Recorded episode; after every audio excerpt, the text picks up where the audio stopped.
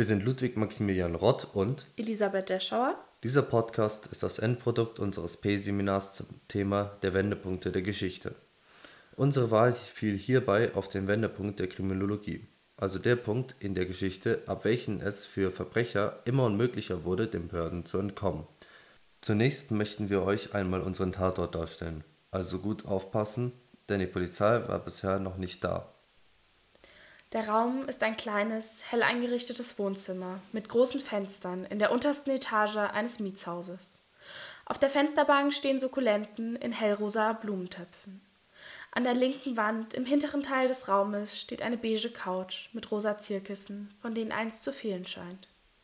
Vor dem Sofa liegt ein heller Teppich, auf welchem ein runder Glastisch mit drei eingeschenkten Weingläsern und einem herbstlichen Blumenstrauß in einer weißgoldenen Vase steht. Auf dem Teppich befinden sich sowohl helle Haare als auch Flecken. Weiße Daunenfedern sind auf dem dunklen Holzboden verteilt. In der Mitte liegt ein kaputter Kissenbezug. Von der Weinflasche fehlt jede Spur. Gegenüber dem Sofa befindet sich ein Dashboard mit einem Fernseher und einer aufgerissenen Schublade. In der weißen Ikea-Schublade liegen zwei Decken, ein ungewöhnlich wirkender kleiner Koffer, eine Reihe an Brett- und Kartenspielen und einige Kerzen. Im vorderen Teil des Raumes steht ein kleiner weißer Esstisch mit dunklen Stühlen in Holzoptik. In der Mitte des Tisches steht eine Obstschale mit gereiften Bananen und einem Briefumschlag. Über eine offenstehende Terrassentür gelangt man auf die kleine, von Sträuchern umgebene Terrasse.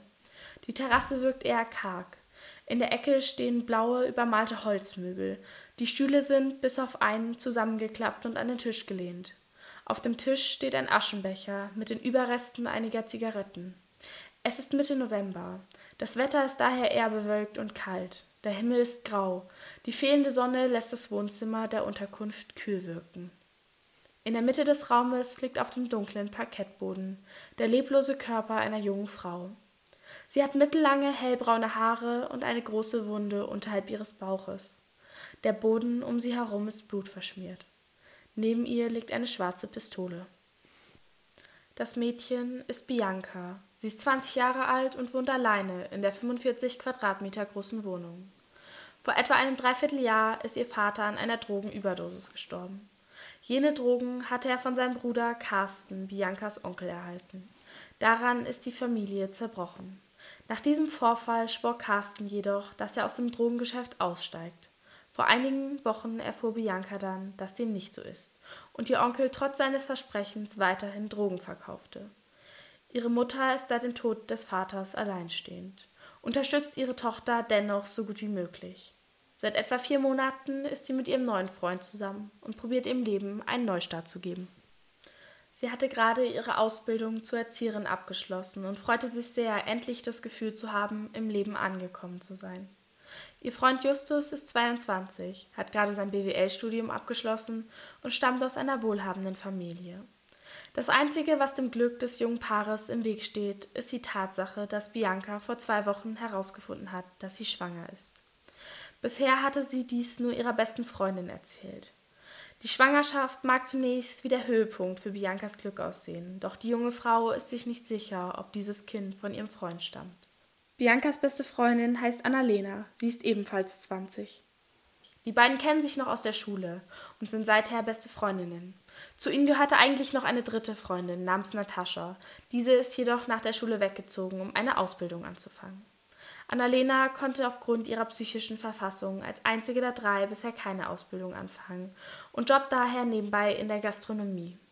Ihre psychischen Probleme wurden durch ihre Kindheitsgeschichte ausgelöst. Ihre Eltern hatten sich, als sie klein war, getrennt, wodurch Annalena einen richtigen Halt in ihrem Leben verloren hatte. Auch während dem Tod von Biancas Vater befand sie sich in einer Klinik. Seither geht es ihr jedoch wesentlich besser und in etwa zwei Monaten möchte auch sie, wie ihre Freundin Bianca, eine Ausbildung machen. Seit einigen Wochen ist sie mit Biancas Ex-Freund zusammen, den die beiden bei einem Barausflug getroffen hatten. Annalena und er hatten sich sehr gut verstanden und wurden einige Wochen später ein Paar. Tobi ist 23 und arbeitet als Schreiner für eine große Baufirma. Er und Bianca waren etwa zwei Jahre zusammen. Irgendwann ist es jedoch auseinandergegangen und Bianca zog von zu Hause aus in ihre erste eigene Wohnung. Sie wohnt etwa zehn Gehminuten vom Haus ihrer Mutter entfernt, wodurch diese öfter mal spontan auf einen Kaffee vorbeikommt. Obwohl sie eigentlich sehr glücklich mit ihrer Wohnung ist, ist sie umso unzufriedener mit ihrem Vermieter. Dieser hatte sie trotz seiner Frau immer wieder angebaggert. Er ist ein grimmiger älterer Herr, Mitte 50. Seine Frau hingegen ist eine oftmals gut gelaunte, höfliche Dame. Nachdem die Polizei von dem Tod der jungen Frau erfuhr, befragte sie zunächst parallel zur Spurensicherung das nähere Umfeld von Bianca, um mehr über das Opfer zu erfahren und vielleicht auch zu erfahren, was passiert sein könnte. Gefunden wurde die junge Frau von ihrer Mutter. Diese kam vorbei, da sie gemeinsam mit ihrer Tochter frühstücken wollte. Mit Hilfe des Ersatzschlüssels gelangte sie in die Wohnung, nachdem ihr nach mehrmaligen Klingeln nicht geöffnet wurde. Im Wohnzimmer sah sie dann ihre Tochter am Boden liegen und brach zusammen. Nach dem Tod ihres Mannes hatte sie nun auch ihre Tochter verloren und war somit nun ganz alleine. Nachdem sie sich gefangen hatte, alarmierte sie die Polizei. Zudem rief sie auch die beste Freundin ihrer Tochter Annalena an.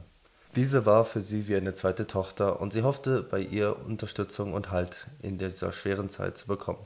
Annalena kam nach etwa zehn Minuten selbst zur Wohnung ihrer besagten Freundin.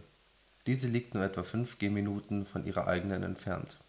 Dort fand sie die aufgelöste Mutter ihrer Freundin vor. Die Polizei war bereits vor Ort.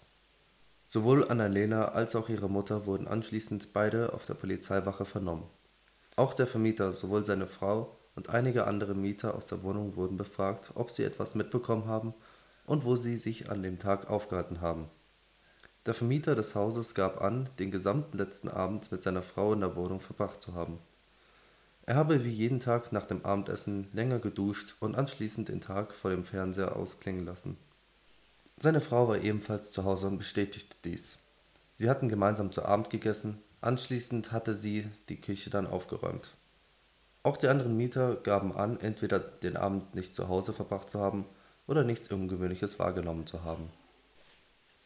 Auch die Familie und der Freundeskreis des Opfers wurden befragt, um mehr über Bianca zu erfahren. Ihre Mutter meinte, sie seit einer Woche nicht mehr gesehen zu haben. Sie hatten jedoch jeden Tag geschrieben. Das letzte Mal hatte Bianca sich gestern gegen Mittag bei ihr gemeldet. In der Nachricht hatte ihre Tochter sie an diesem Tag um 9 Uhr zum Frühstück in ihre Wohnung eingeladen und hatte angegeben, dass sie etwas Wichtiges mit ihr zu besprechen hatte. Biancas Freund Justus war an dem Tag bis abends bei seinen Eltern gewesen, welche etwas auswärts, etwa eine halbe Stunde von der Wohnung seiner Freundin entfernt wohnten. Nach dem Abendessen saß er noch etwas mit seinen Eltern zusammen und fuhr anschließend wieder zu sich nach Hause in die Stadt. Annalena wurde von ihrem Freund Tobi auf die Wache begleitet. Beide gaben an, am Abend gemeinsam bei Annalena in der Wohnung gekocht zu haben. Lediglich für eine Dreiviertelstunde hatte Tobi die Wohnung verlassen, um im Supermarkt noch einige Beilagen zu besorgen. In dieser Zeit hatte Annalena weiter den Pizzateig und die Soße vorbereitet.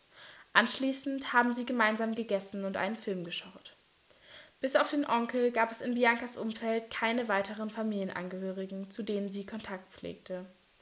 Ihre beiden Großeltern waren bereits verstorben. Geschwister hatte Bianca keine. Ihr Onkel konnte jedoch nicht sofort über den Tod seiner Nichte informiert werden, da dieser noch in der Nacht in seinen geplanten Urlaub geflogen war und sich zu diesem Zeitpunkt in der Luft befand.